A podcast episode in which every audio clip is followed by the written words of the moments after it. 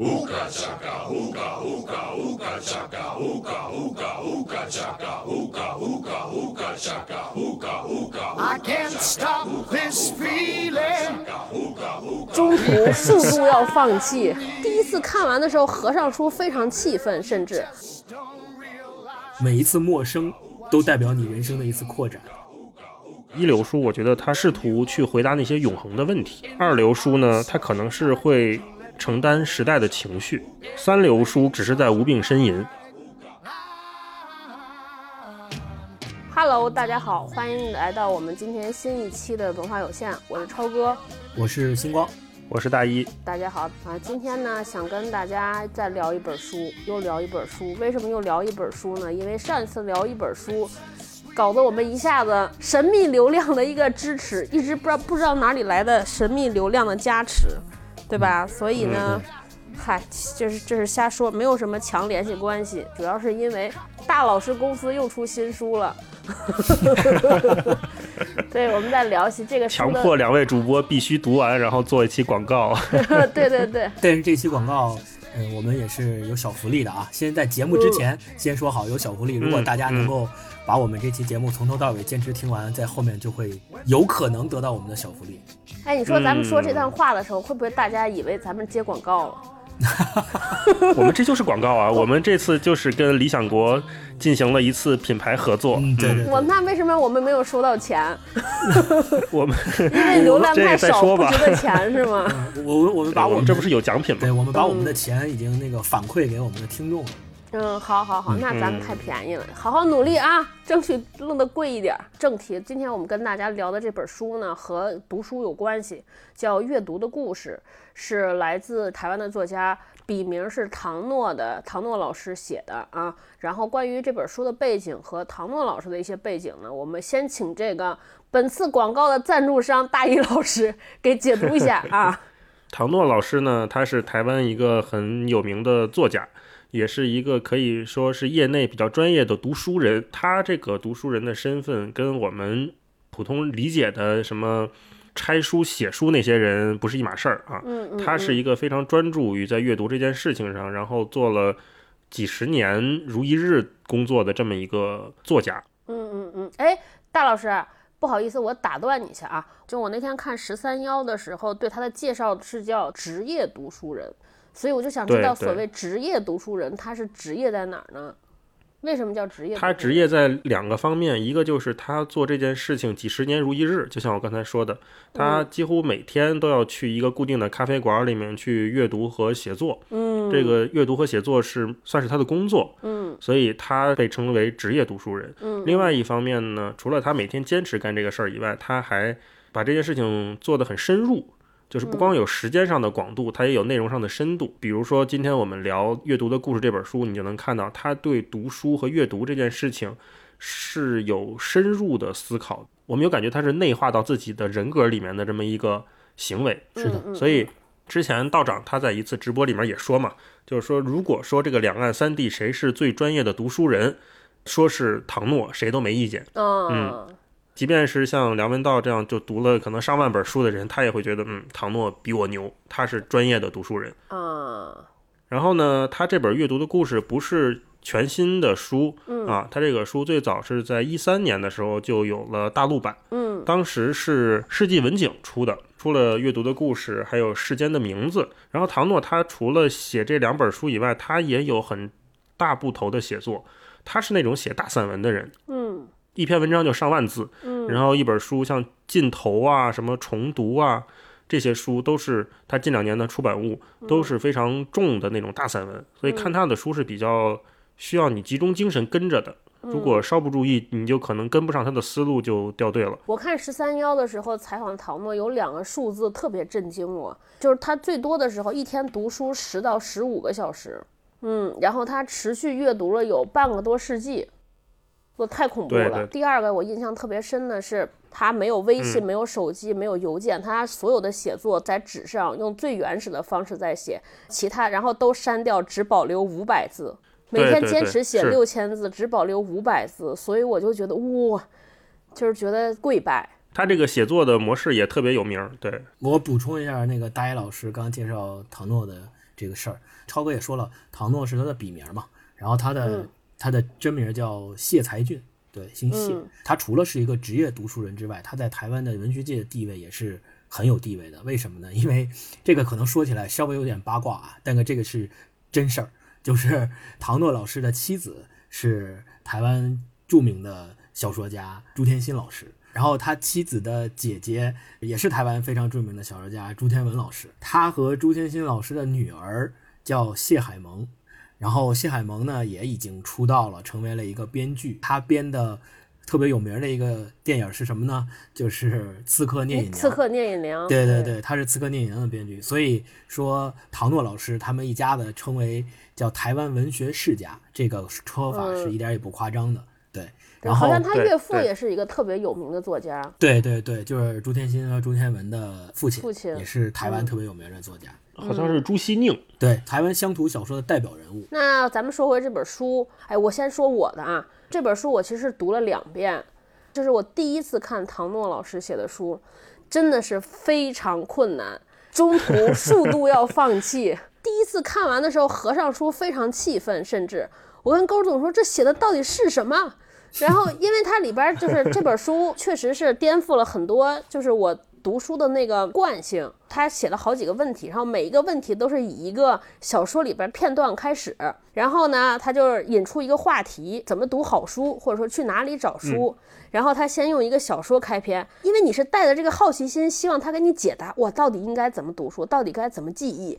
结果你发现写了好几万字儿，压根儿没有这个答案。然后中途不停，就是每次要靠近那个答案的时候，他就又引用一个作家的话，中途就特别抓狂，就觉得说哇，这个人是是不是在掉书袋？你不能直接跟我说吗？对，就你能不能好好说话？就特别想把书撕了，你知道吗？特别烦躁，而且都是大长句子。我还好几次说，哎，要不要说放弃这个选题吧，因为看不懂。然后后来是看完那个十三幺之后，我又回头看了一遍书，就是如获至宝，就特别有感觉。在十三幺最后，他说了一句话，对比了他和道长的例子。他就说，很多人写书呢，他是在给大家做解释。他说他不愿意这样做，他希望整个这个写书这件事儿呢，它不是翻译，不是转述，写书这件事其实给大家带来一个分享、一个思考的过程。嗯。啊，所以他其实是需要带着人跟他一起去思索，是同步的。而且就是读这个书的过程，也让我自己有一个特别大的警醒。警醒就是说，以前可能一直在读那些过于容易的书，过于有现成答案的书，所以看这种书的时候，需要你真正要就是静下心来，然后真正要开始进行深入思考，然后调动你更多的专注力和沉思能力的时候，你会发现你调动不起来了，有点儿。所以我就不知道，比如说大老师，你可能看过特别多的唐诺老师的书，你的过程是怎么样的？特别有意思。我读《阅读的故事》这本书，我其实也是第二次看，啊，但是我完全忘了我是第二次看，就因为我们要聊这个选题，我把这个书看完之后，我因为是看的电子版嘛，然后我再回家找原来世纪文景出那版，我发现上面我曾经贴满了标签儿，哦，但是完全没有印象了，就是因为像你说的，这唐诺老师那个书，我想他读是有一定门槛儿的，嗯，就像我们之前聊纪录片要不要向下兼容的这个话题差不多。我特别同意你刚才说的，他是跟大家分享他思考的过程，嗯而不是说我要向下兼容，给你一个你可能能看懂的答案。嗯当你跟着唐诺他的思考的方式去进行阅读的时候，感觉可能有点像潜水，就是那个水压、那个深度、那个密度是你之前浮潜达不到的状态，所以你在那个压力下面，你会觉得非常费劲。但那个就是唐诺他思想的密度，这个也是给我们阅读这本书的时候提供一个很好的视角，因为我们现在很多书都在讨论说，我要不要降低门槛儿，我要让更多人进来。我要让更多人理解我说的，所以我要把这个话说的越简单、越通俗易懂越好。但唐诺他就不这么做，他不太需要说我要给谁来降低阅读我这本书的门槛，而是说我告诉你，我这本书就是有门槛的。你要是迈不过这个门槛，那你就不要看了。读唐诺的书，我们首先需要有一个预期，就是说它没有那么易读。但一旦你适应了那个压力之后，你会觉得哦，它这里面的能给到你的可能性是非常非常多的。嗯，是的，所以我特别欣赏唐诺，他在他书里面提到，就是阅读真正给他带来的是什么？这也是我们很多人都在追问的一个问题。唐诺的答案就是可能性，他说可能性而不是答案。我个人坚信，这才是阅读所能带给我们真正的最好的礼物。嗯我不知道星光读这个书的时候什么感觉？超哥刚才说那个也是给我的一个感觉，就是刚开始读唐诺的人会觉得好像这个人不会说人话，就是他的好一个对他的一个特点就是特别喜欢引用各种名人的话，然后同时把特别喜欢用长句子。而长句子里面这是从句套从句，你有时候需要分析一下它那个句子成分，你可能才能读懂它那句话到底是 什么意思。对，所以这种这种阅读观感对习惯于读所谓的快速阅读或者速食阅读的这种公众号阅读，对，是非常不肯定不习惯。就刚刚大一老师在讲他的感想的时候，我就在想说，那肯定唐诺老师这个书是有很大门槛的，尤其是跟那些什么你的失败什么虽败犹荣之类的这种什么从你的全世界路过，要从跟这种书比起来，那门槛一定是非常高的，那可以说是说不知道高到哪儿去了。当你读进去了，或者说你渐渐的适应它的这种节奏了以后，你会慢慢慢慢的找到一个，我自己更愿意把它比喻成一个场。其实就是阅读的一个场，就是当你在读唐诺的书的时候，你进入他给你营造的那个场域之后，你自然而然的就会增加对他的这种写作方式的一种理解和适应他的这种节奏。就像大野老师的那个比喻说潜水一样，你浮潜的时候看到的东西和你潜下去看到的东西一定是不一样的，而且你的水压的这种变化一定是给你的身体造成的这个影响也是不一样的。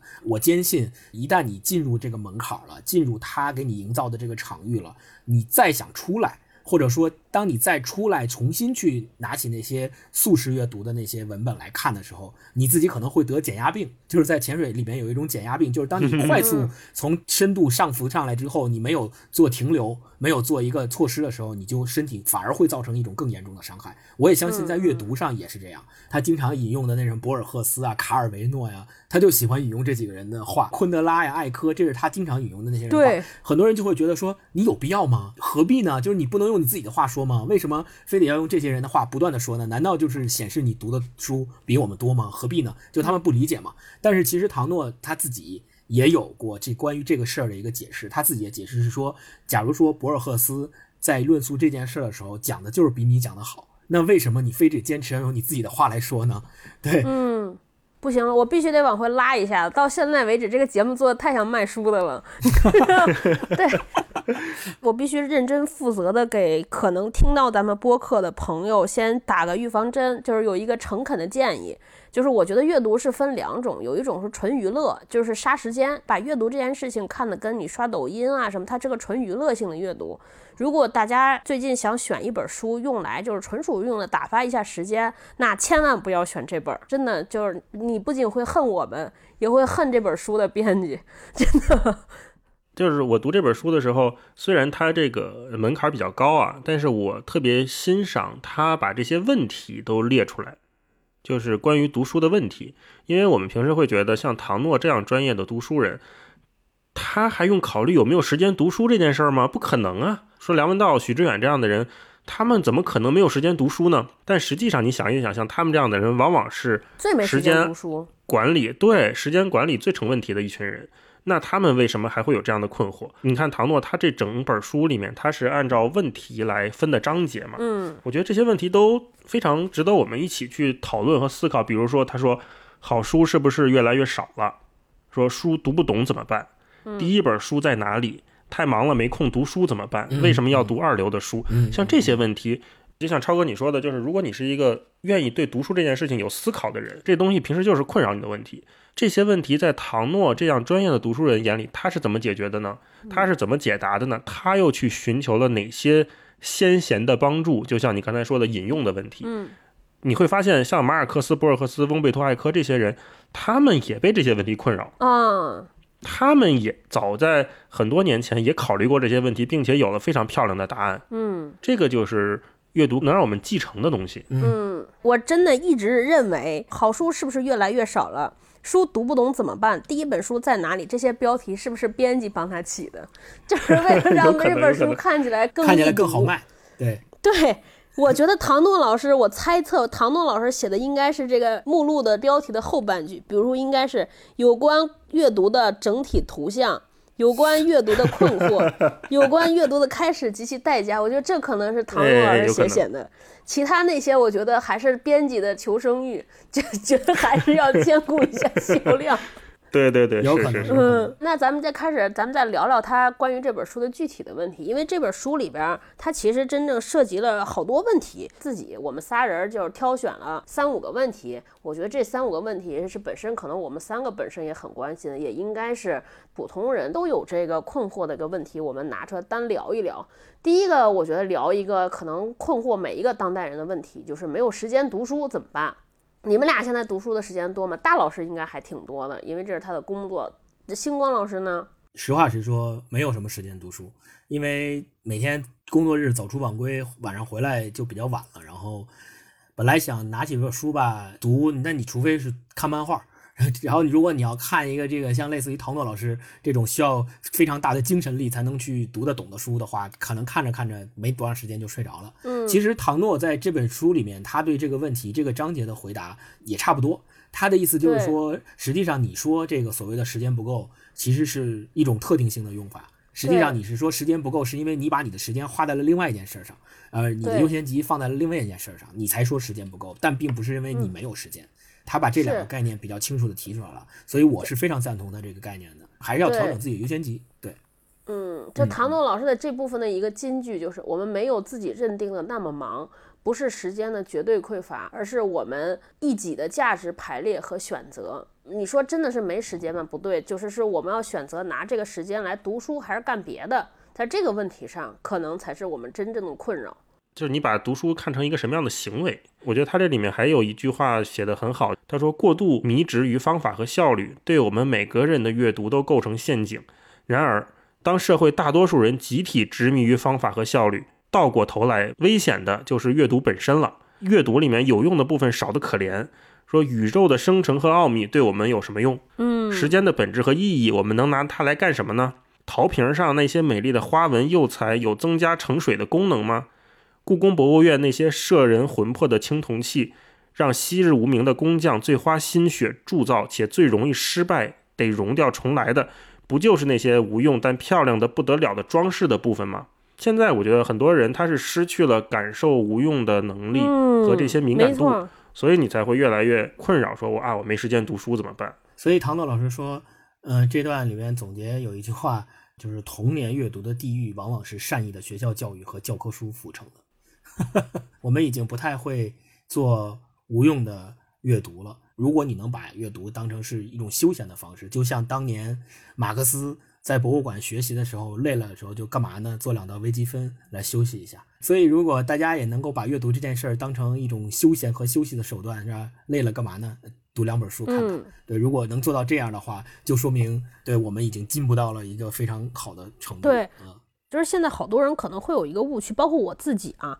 以前比如说就是工作特别累，比如今天开了一天会，跟一个人头脑风暴了半天，回家只想躺着，或者我看一些不需要动脑子的东西，打会儿游戏，我刷会儿抖音，我逛会儿淘宝。你觉得是说放松，但其实恰恰这些完全不能放松，因为当你做无意识的时候，你的脑子思绪还会不自觉地飘到刚才做那件事情上去。然后我现在就是经常会开始读这些书，尤其读小说什么，就是你突然能够进入到另一件思索的事儿里边，然后一下子把你从刚才那个状态里边完全跳脱出来。我觉得这个也是一种特别纯粹意义上，或者说特别有效的放松。我们再进入第二个问题啊，呃，不知道该读什么怎么办？就怎么选书？其实根本不存在怎么选，因为这个世界上到处都是书，就跟说有一个人说我找不着女朋友一样，不是因为没女的，不是因为没女朋友，而是没有一个适合当你女朋友的人。我感觉刚才那句话可能在艾特我。对，我觉得还有一个暗含的问题，说如果你选择了不适合你的书，那该怎么办？我觉得它应该是这两个问题。你们二位是怎么选的呢？很早之前，那个网上有一个特别流行的梗，就是如果读书不挑出版社和作家的，都是土炮了。就就我买书的时候，我会看出版社和看一些我喜欢的作家，但是真正到读的时候，我可能，比如说我虽然读完这个作家我喜欢的，然后我再找下一本我的目标书的时候，我就不太会有那么明确的答案。比如说前一本读到的书里面，它这里面提到的。某一本书，或者是它的参考书目里面有一本书，我看起来觉得哎好像还挺有意思的，然后我就会去找这样的书，再去继续读下一本。所以我不太会说我要读小说，比如我爱读科幻，我就一直读，读完刘慈欣的，读王靖康的，读完王靖康的，读韩松的，然后就一直读，没就这一段时间全部读科幻小说，读完外国的读中国的，读完中国的再读外国的，我不会这么读书的，我一般都是跳跃性会很大。大老师你呢？你是怎么来确定最近该读什么书？我还挺认同星光刚才说的这种读书的方法的，就是你是从上一本书里面逐渐发现你下一本读的可能的。嗯，那你书目的来源在哪儿？一方面是我信任的人的推荐，比如说你们俩都觉得哪本书特别好，推荐给我说这肯定值得看，那我肯定会去看。然后呢，就是会从我信任的内容生产者里面选。道长他提到一本书，说这本书他在节目里准备讲了。像他之前就是疫情期间做八分讲什么失明症漫记啊，讲鼠疫啊这些书，我就会找来看。那比如说我读失明症漫记，我发现哎，这个萨拉玛格写书还挺有意思的。他还有一本书叫复明症漫记，那我就把那本书我也找来看。尽管那本书可能道长他没推荐，你总会在阅读这一本书的时候找到下一本书的线索。我跟你们俩差不多，咱们仨做这个节目呢，其实我有一个特别大的私心，我自己我估计是咱们三个里边读书习惯最不好的一个人。就我之前，因为就是诱惑过于多，就是每天晚上躺在那说，哎呀，就尤其这两天，不是那天咱们说做节目列了一个巨大的书单嘛，我说我得认真读书了，然后躺在那说，哎不行，今天有这个 王者荣耀这个职业联赛比赛，先看完比赛再读吧。看完比赛还说，哎呀不行，今天还有那个纪录片刚出完，我得追一下吧。然后追追追，半夜一点了，躺在床上说，哎呀，看了两页睡着了。对，后来就说呢，咱们开一个播客吧。然后开播客，因为有特别大的这个阅读量的需求，我就想往回拽一拽。我我是老被这个诱惑牵着走。对我其实有一个特细小的问题，就是遇到这种读不懂，就是什么情况下你会觉得自己读不懂？然后第二个情况就是读不懂的时候是硬读呢，还是说就算了，先不看了？我觉得分书，就你读这个书之前，你肯定对这个书稍微有个预判。比如说这个书是一个经典名著。啊，这个书还是一个新人新作者写的新领域的东西。嗯，先说第一种，就比如说我在读《白鲸》的时候，我发现很多典故这些名儿我真的看不明白，所以它里面很多隐喻我完全 get 不了，它到底想表达什么。嗯，尽管也有注释让你可以去查，但是也是非常磕绊的。可是呢，因为我知道《白鲸》是一本非常有名的小说，所以我会告诉自己说，即便读不懂也是我的问题。嗯，就是是你知识面过窄导致你读不懂这件事儿，我认为也是应该硬着头皮先把它啃完再说的。这是第一种。第二种呢，就是一个新人新作者写的新领域，这种往往你读不懂，我觉得读不懂就算了，就别浪费时间了。或者是有些小说也是可能新人或者是新书，它没有经过长时间的时间检验和读者们的检验，没有被像唐诺这样的专业读者肯定过。这些书，或者你判断说这个书到底在写什么呀？怎么就这吗？如果是你新生出来这种感觉的时候，也就不要读了。嗯，要么就是他配不上你的认知，要么就是你配不上他的认知，所以你们就就像你那个找女朋友理论一样，那你们俩就先别见面了，先再说吧。啊，我的想法跟唐诺老师在《阅读的故事》这本书里面他自己说的那句话特别的认同，就是他终于 Q 到主题了。他说这个。书读不懂怎么办？他说把疑惑放入括弧，等待一段时间。对我，我特别认同这句话。当你读不懂一本书的时候，你要么就几种情况嘛。比如我自己的经验，就我读不懂一本书，第一种是我特别不习惯于他写作的方式；，另外一种是他那书吧，我现在。读的时候，我觉得就不是时候，不要太在乎，就是书读不懂怎么办？你就去读那些跟你有缘、你能读得下去、你愿意读的书。其实唐诺老师自己在书里边，我还挺喜欢他这个写法的。我我发现唐诺老师也是，我觉得每个好的书写者都有一个共性，就是准确。唐诺老师在写这个书读不懂怎么办的时候，他做了两个拆解。他觉得就是第一个不懂的话，就是属于陌生感。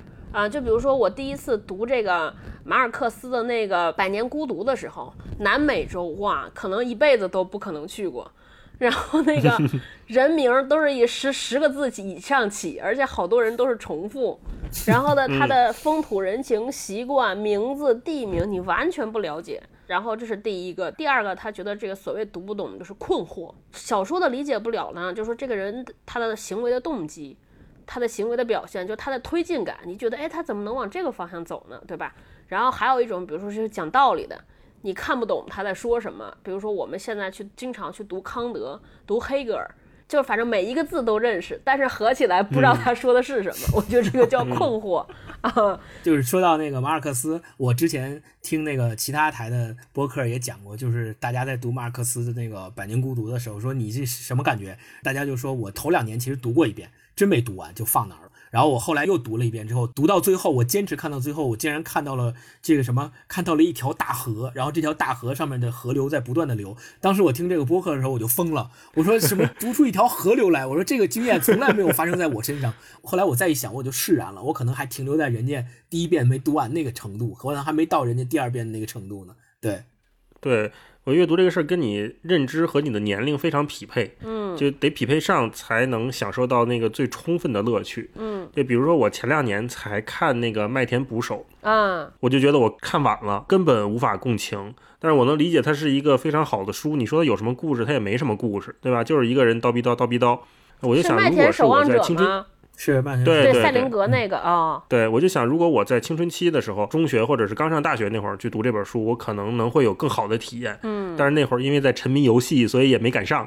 我想说，你可你可能那个时候读，你可能会把这本书奉为你的人生圣经吧？对，有可能，有可能。对，回到咱们唐诺老师这本书里面，他又说到一个，就刚才咱们大家就讲了，比如有困惑呀还是什么的，他讲到他说，当你发现不论什么原因，当你读一本书读不下去的时候，你可以。假装没事儿，般专注的想着那个侮辱过台湾的英国威士忌系列广告词，叫 “keep working”，然后说让时间去料理它，嗯，让时间如炉火般把生的喂成熟的。他最后一句话我特别赞同，他说：“也请你记住啊，每一次陌生都代表你人生的一次扩展。当你去读这样的书的时候，你发现哇，这个经验我以前从来没有过，好难读啊，读不下去了，完了我要放弃了。其实你真的就，即便你就此放弃了，那这一个跟陌生的。”经验和陌生的书去接触的这个过程，也是对你的人生一次拓展。真的，将来也许某某一个时刻，你再拿起这本书来的时候，就像那个博客里说的，嗯，你看掉一条河流。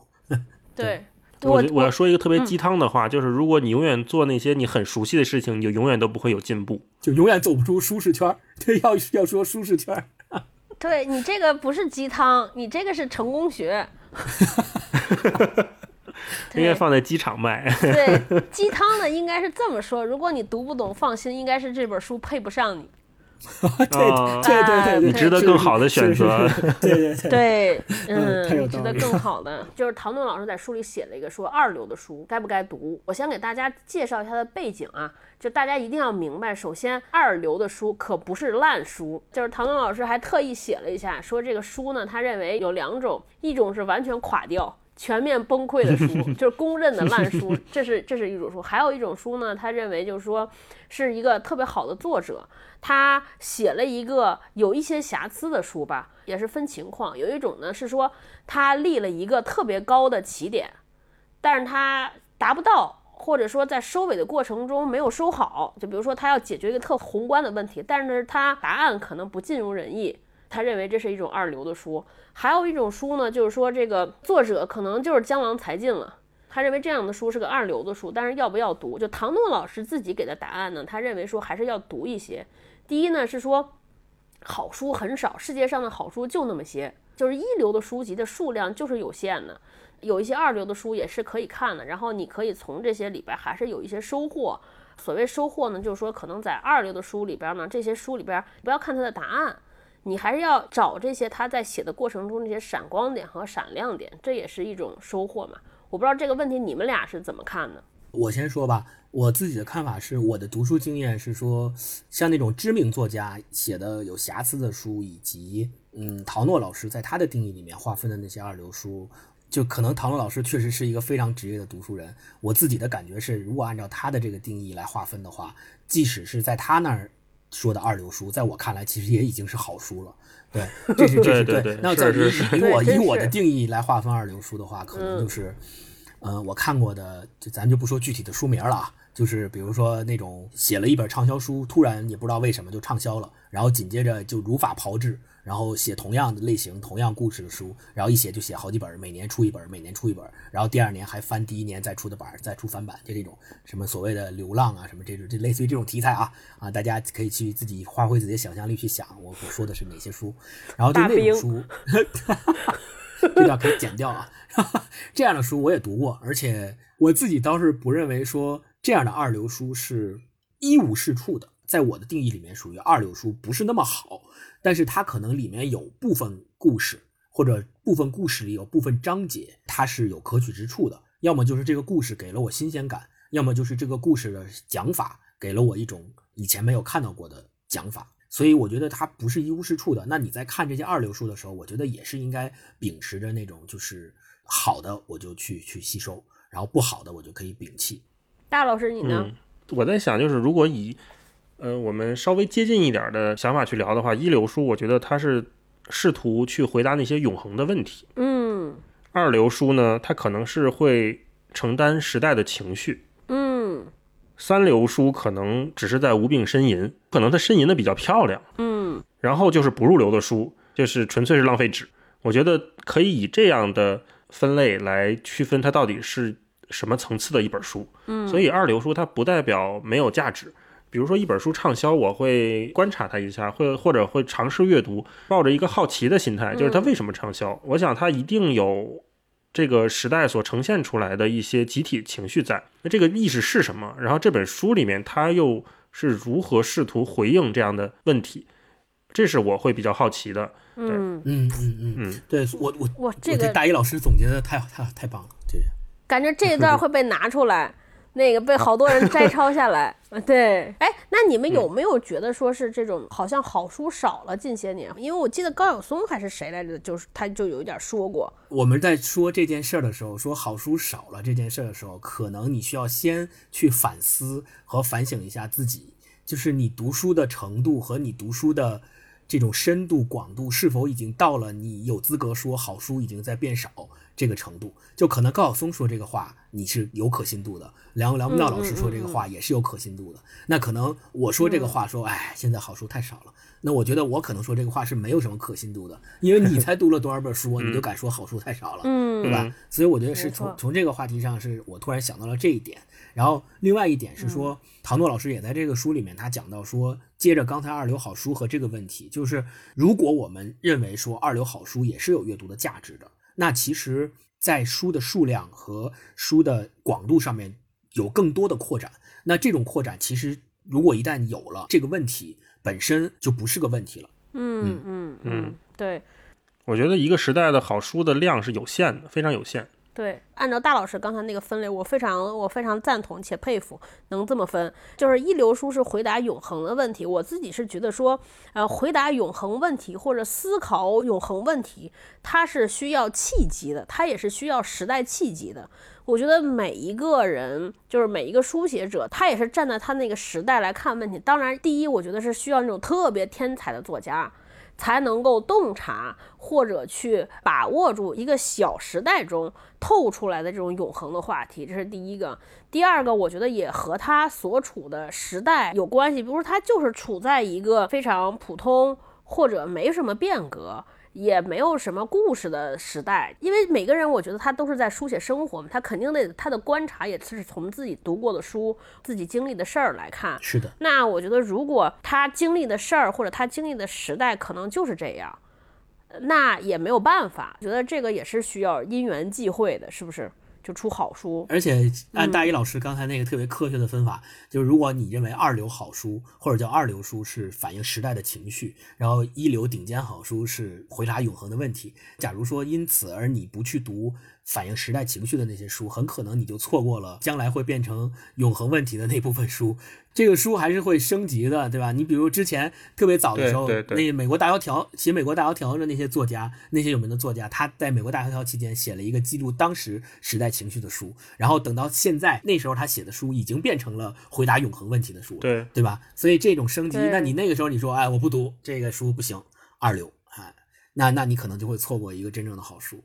这个分类也有点像一个作家渐进写作的过程，是是就是你总得从下面开始往上攀登，然后它是可能是一层包含一层的关系，最后像第一流的好书，它可能是要包含那两种情绪在，才能成为一个金字塔。经典的书。嗯，对对，对，但是在这里我必须想说的是，说自己完全的一个教训，也是读唐诺这个书，我才是有感觉。最近发现，就是我还是大家不要太长时间沉迷于读这种三流或者四流的书，就它那个很有乐趣，看的时候我觉得会很爽，就是愉悦感很强，因为你一天看完一本书，甚至一一晚上读完一本书，你所谓的获得感，就是这种成就感会很强。但是你常常的看这些书，它会反噬掉你看这些好书或者深刻书的能力。就你丧失了这个，因为你看那些书都会觉得巨困难 啊，都像在攀登险峰，就是这个问题。那咱们看最就是人后一个，家都给你嚼好了，你再吃和你自己去采摘烹饪这个过程是完全不一样的。嗯，是的，对，这就是来到了我们这个节目最后一个话题了。当下特别流行的这些，比如说这个电子读书的产品啊，前一段时间特别火的这个所谓叫什么知识付费啊，这些产品，你们是怎么用的？我自己对这个事儿其实还是经过了一番理性的所谓理性的思考吧。一开始的时候我没有 Kindle，之前最早的时候是实体书的忠实拥趸，什么书我都买实体的，并且我有收藏癖。但是呢，随着年龄的增长和房价的增长，就发现 想在家里面把这些书都放下，以及搬家是一件要人命的事情。所以后来呢，就呃发现说，要不然我也尝试一下 Kindle，呃，大家都说 Kindle 好，然后我就买了一个 Kindle。然后在 Kindle 上面下了一些书去看去体验，自己的感觉是现在我就跟以前不一样了。就是虽然我也很爱买那个好的实体书放在自己书柜里收藏起来，但是呢，通常来讲是会有自己的分辨和自己的标准，就是哪些书才值得买一本实体的放进我的书架上，哪些书不值得我就不放了，我就在 Kindle 里看完就完了。超哥你呢？我是之前就特别偏执看实体书，因为看电子书我有点眼睛不舒服，且老容易跑神儿。就是他在我看来，他说电子设备，有的时候，尤其比如说你在微信读书上打着，突然来个消息，你叭就拿回消息就忘了，再回来读书就忘了。对，后来呢，是因为我有了孩子，晚上铁锤和我一个屋睡。然后他睡得比较早，然后我的高校读书又在夜里，所以你没法开着台灯看书了，就只能开始拿出来 Kindle 去看。我觉得就是如果看电子书的话，我还是挺推荐 Kindle 的。嗯但是就是我觉得现在真的是亚马逊上的这些好书不是很多，就不是很全，嗯嗯，就很多书找不着。对好多书啊我不知道大老师是怎么解决这个问题的。好多书的电子版在亚马逊上都没有，找不着我就只能买纸质版了。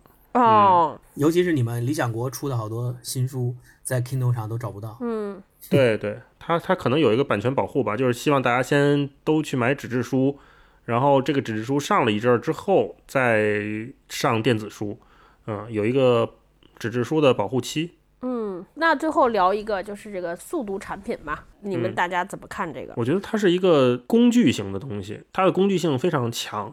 如果你比如说我今天要很快了解一下啊，这个城堡到底写的是什么，这个测量员到底进去了没有，对吧？我听一个十分钟的快速解读。现在网上好多电影也有这样的，啊，就是谁谁谁说电影，带你几分钟看完什么一部片儿，它是一个话外音，然后就会一直给你放这个电影的片段，他在解释，可能这个电影两个小时，花十分钟就把你这个电影的故事给你讲完了，嗯啊，然后最后再稍微有点价值升华，我觉得还挺像很多听书产品他们的那个套路的，嗯。谁先谁后我不知道，但是他给更多人提供了一个。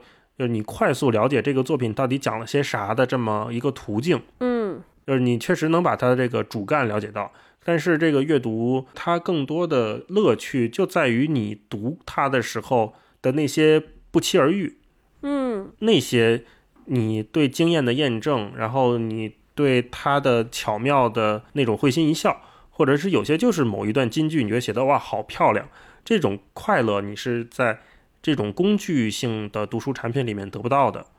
嗯，那恰恰这些快乐，又是我在阅读中我个人非常看重的一部分，嗯所以我不太会去使用这些很快速的阅读产品去替代阅读。我我更能接受的，相比较而言，我更能接受的是那种有声书，他会把一啊本书原汁不动的讲给你，念给你读给你听。对，然后你其实、朗诵呗。对，就是你其实听到的还是这本 书本身，只是你不是自己去看而已。那你能集中注意力听它吗？你不觉得那个语言逻辑跟书写逻辑不一样吗？对就是说，当你在某些场景下，比如说你开车的时候，那你肯定看不了书，你只能通过这种方式去听。那如果两全两者相权取其轻的话，那你必然就是说，你一定要在看书的情况下，你就不如听这个。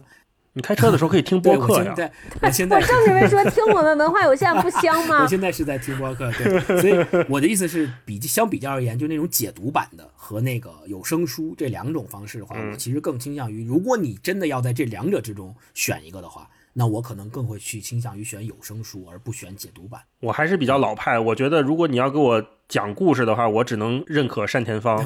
只能认可哦张震讲故事是吧？对，呃，评书我还可以，就是你你是真这个人在这给我讲，而不是说你去。我对有声书还挺有偏见的，我觉得有声书根本就不是一个合格的产品，它甚至连那些解读版都不如。